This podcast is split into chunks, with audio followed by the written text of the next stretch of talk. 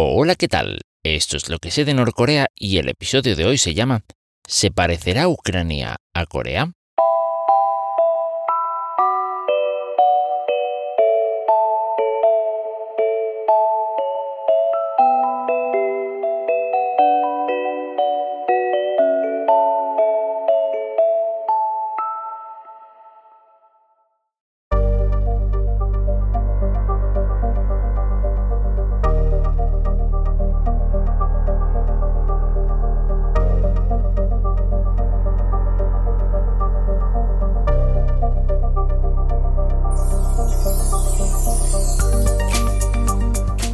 El día 26 de noviembre de 2022, es decir, eh, hace un poco más de un año, se publicó el episodio número 263 del podcast de NK News. Y bueno, para un oyente como yo, pues tan asiduo, pues eh, sí, la verdad es que fue un episodio que no me quise perder. En él se entrevistó a John Brzezinski, ¿vale? Que durante 20 años se había dedicado a, bueno, a, todo el tema, todo lo que tenía que ver con relaciones internacionales en el comando de las Naciones Unidas. Em, le entrevistaron para que hablara con más detalles sobre, sí, sobre el acuerdo de armisticio. Y bueno, la entrevista estuvo llena de detalles, algunos de los cuales no, no he llegado a entenderlos, pero otros que sí. Y bueno, de esos que sí más o menos se puede llegar a entender, em, quiero hablar un poquito en este, en este episodio. El primer detalle fue este, este que vamos a escuchar, en donde se describe exactamente qué es el acuerdo de armisticio. Ante todo, el acuerdo de armisticio es un acuerdo de alto al fuego. Eh, y es un acuerdo militar, como sabe, firmado por tres comandantes militares.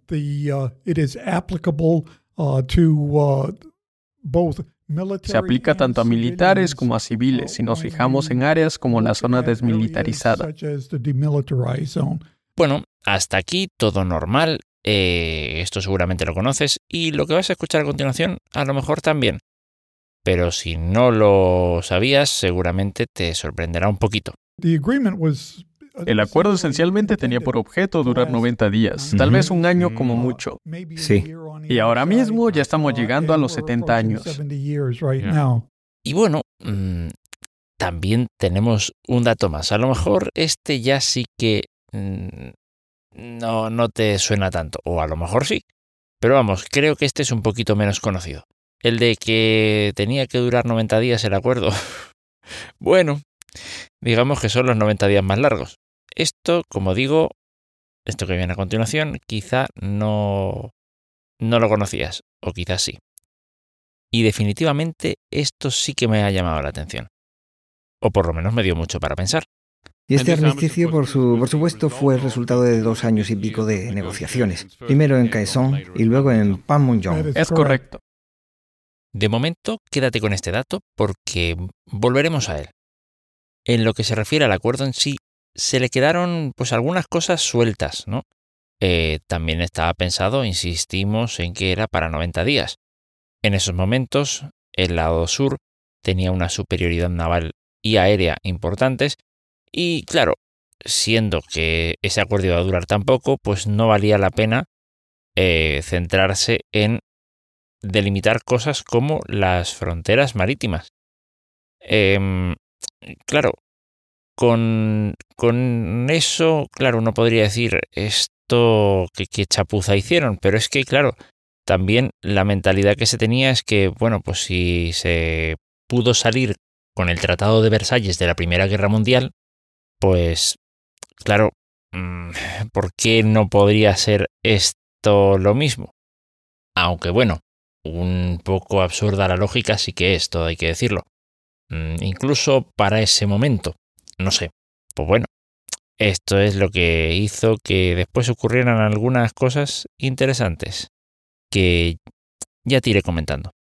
De momento, déjame que te ponga este corte de audio con, bueno, una anécdota que fue bastante, por lo menos a mí me llamó bastante la atención, eh, y que a lo mejor ilustra el, sí, todo el problema que hay ahí con la zona desmilitarizada, con cómo se gestionan las cosas con, para mi gusto, lo fácil que puede ser, eh, vamos, que todo salte por los aires. Allá que va. ¿Ha estado en Panmunjom? Sí. Sí, mira, desde nuestro lado hacia el hormigón levantado, nuestro lado tiene un montón de gravilla. Sí. Y si mira al lado norcoreano, al norte de la demarcación, hay arena y hierbas que le crecen. Correcto. Con motivo de la conmemoración del 50 aniversario de la firma de acuerdos de armisticio, habíamos elaborado un plan para poner gravilla en todos los edificios para controlar la vegetación. Sí. Así que empezamos y nos fuimos al lado de Corea del Norte con un volquete y una pala mecánica y sacaron de ahí uno o dos volquetes llenos de arena para estar listos para poner la gravilla. Y los norcoreanos se nos resistieron diciendo, ¿qué están haciendo? No les hemos dado permiso para hacer esto. Detengan la operación. Y estuvimos durante varias semanas en las que nos reunimos y lo único que nos decían en la sala de conferencias era, devuélvenos la arena. ¿Por qué se la devolvieron? Se les devolvió la arena. ¿En camiones? Les entregamos la arena en camiones, sí. ¿Y la aceptaron? Bueno, los descargaron en su lado. Ah, vale. Así que nunca pudieron poner gravilla. Es que el argumento era que si los soldados pisaran la gravilla les haría daño en los pies. En los pies. Ah, ok. Quizá no he mirado las suelas de las botas militares de los norcoreanos.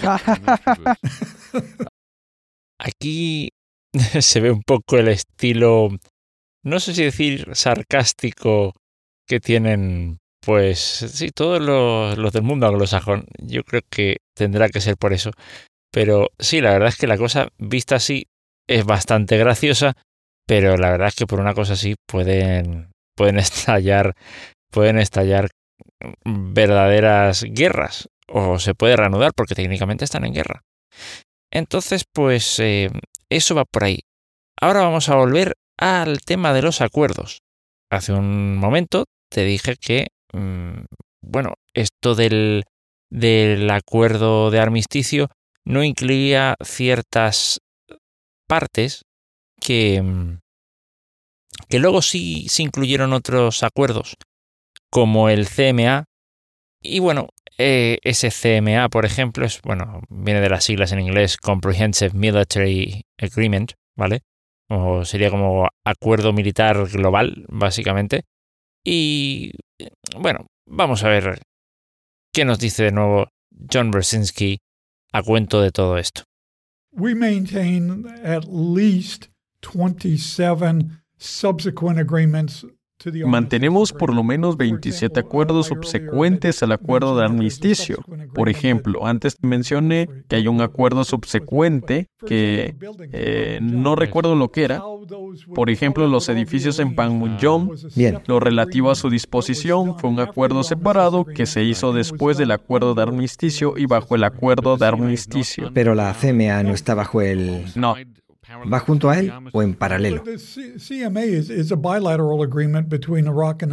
El CMA es un acuerdo bilateral entre Corea del Sur y Corea del Norte. Ah. Realmente no es muy distinto a los acuerdos de 1972, 1991 o 2000, aunque se centra principalmente en asuntos militares. Pero hay algunas cosas en el CMA que son repeticiones. Por ejemplo, mencionan la Comisión Militar Conjunta como medio para resolver diferencias y eso ha estado en acuerdos intercoreanos anteriores. Ah, Pero los dos lados no han podido llegar a un acuerdo para el establecimiento de esta comisión. entiendo. Ese es el punto conflictivo. Así que no es un problema de llegar a ellos, sino de promulgarlos. Exactamente. Menudo follón hay aquí, ¿no? Eh, vamos, hay- sí, hay una serie de, de acuerdos y múltiples acuerdos. Madre mía, eh, no sé. Vamos, yo a lo largo de la entrevista debo decir, y debo decir que he escuchado este episodio dos o tres veces, em, la verdad es que hay momentos en los que uno directamente pierde la pista porque so- es- son demasiadas cosas.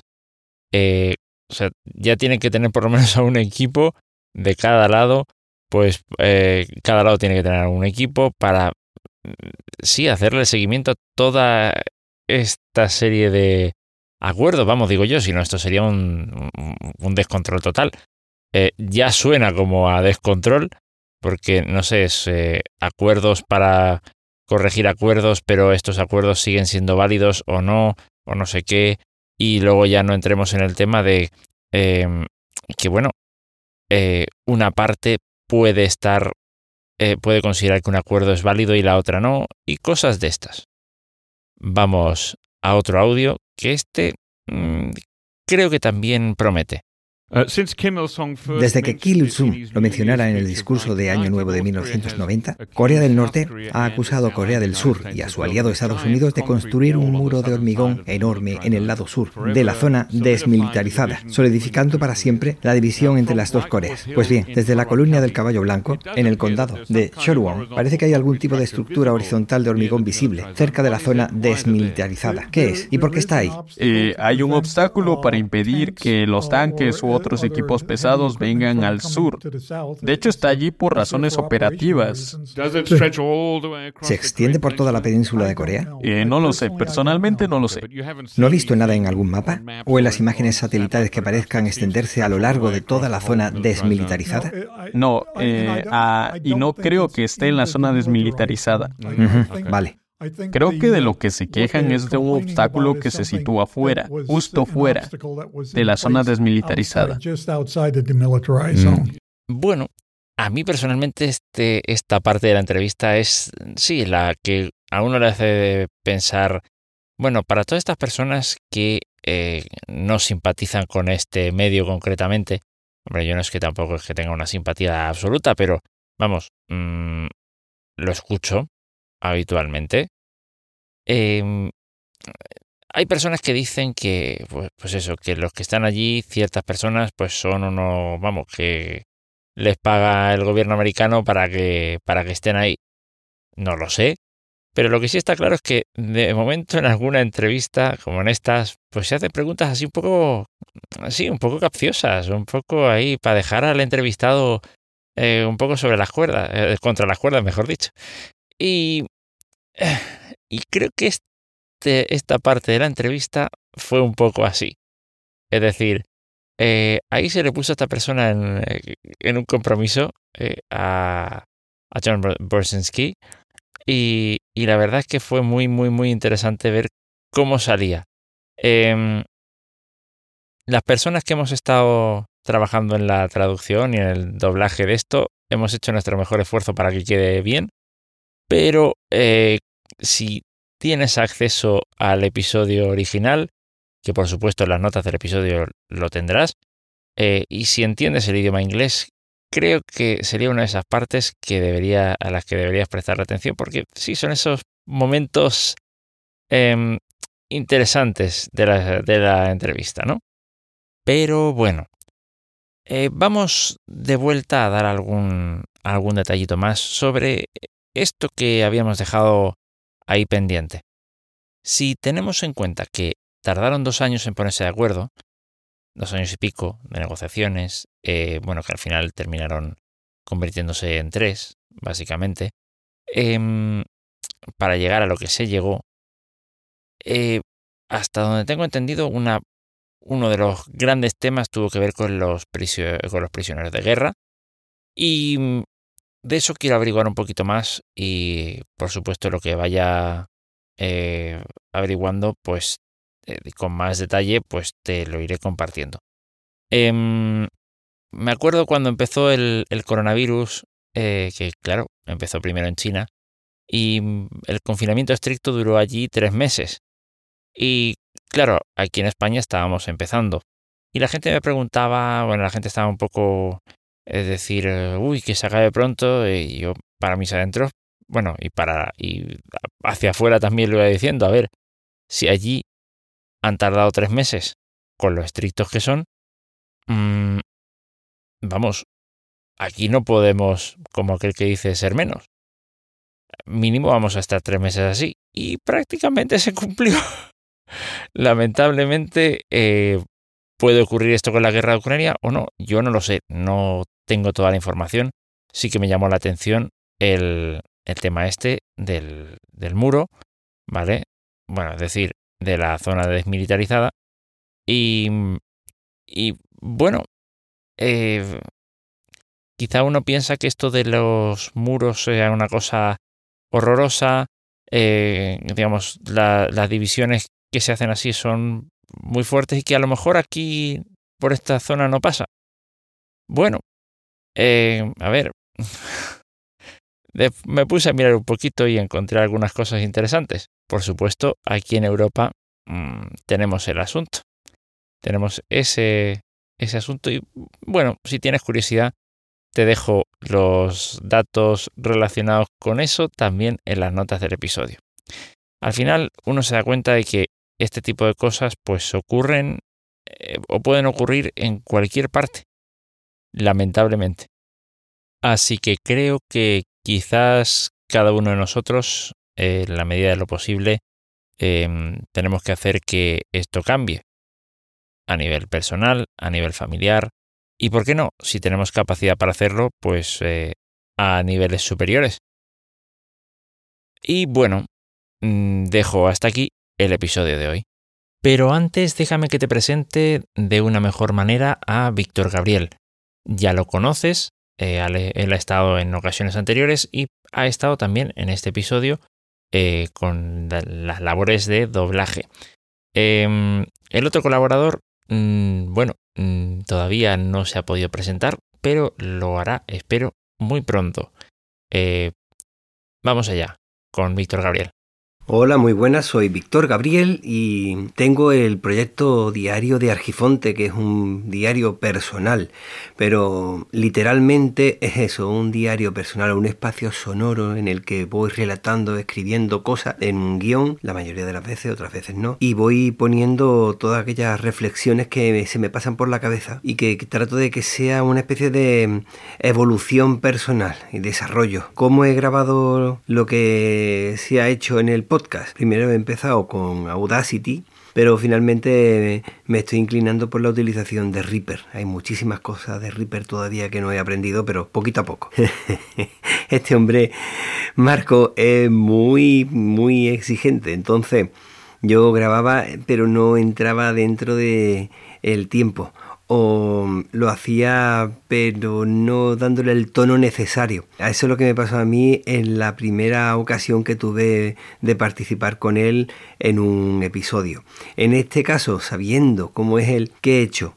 Eh, en Reaper he abierto una pista en el que aparecía los cortes que él me ha dado. Y sabiendo cómo son los cortes y escuchando la entonación, le daba a play y justo cuando tenía que hablar, como ya sabía lo que tenía que decir, pues trataba de darle la entonación y hacerlo a la velocidad que lo hacía la otra persona, que la verdad es que hablaba muy rápido y costaba llegar a cumplir ese tiempo. De manera que en ese preciso momento, cuando ya veía que estaba todo correctamente, se lo mandaba para que viera que estaba dentro del tiempo y con la entonación que consideraba yo que le venía bien. He utilizado el micrófono SM58 conectado a la grabadora Zoom H5 y de esa forma conectarlo al ordenador y de esa manera lograr tener tanto una pista como otra. Bueno, espero que haya resultado interesante. La verdad es que me ha gustado mucho participar en el proyecto. Un saludo y seguimos escuchándonos. Hasta luego. Muchas gracias, Víctor, por tu paciencia y bueno, por todo lo que, lo que has hecho por aquí en el podcast. Y ahora sí, hasta aquí llega el episodio de hoy.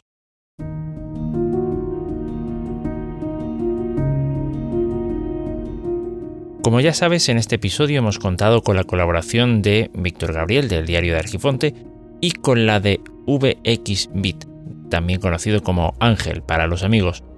La música ha estado a cargo de Gregor Kendall FSM Team y Scott Buckley. Puedes repasar las notas del episodio para obtener más información sobre todos los recursos empleados en el mismo. Lo que sé de Norcorea es un podcast independiente, y para que siga siéndolo tu participación es imprescindible. Si quieres colaborar de alguna forma con el proyecto o simplemente hacer un comentario o sugerencia, puedes mandar un correo electrónico a marcolinostyle.gmail.com. También puedes participar en el grupo de Telegram, búscalo como Lo que sé de Norcorea. Muchas gracias por escuchar, que tengas una muy feliz Navidad y un próspero año 2024 y nos encontramos en el próximo episodio. Hasta pronto.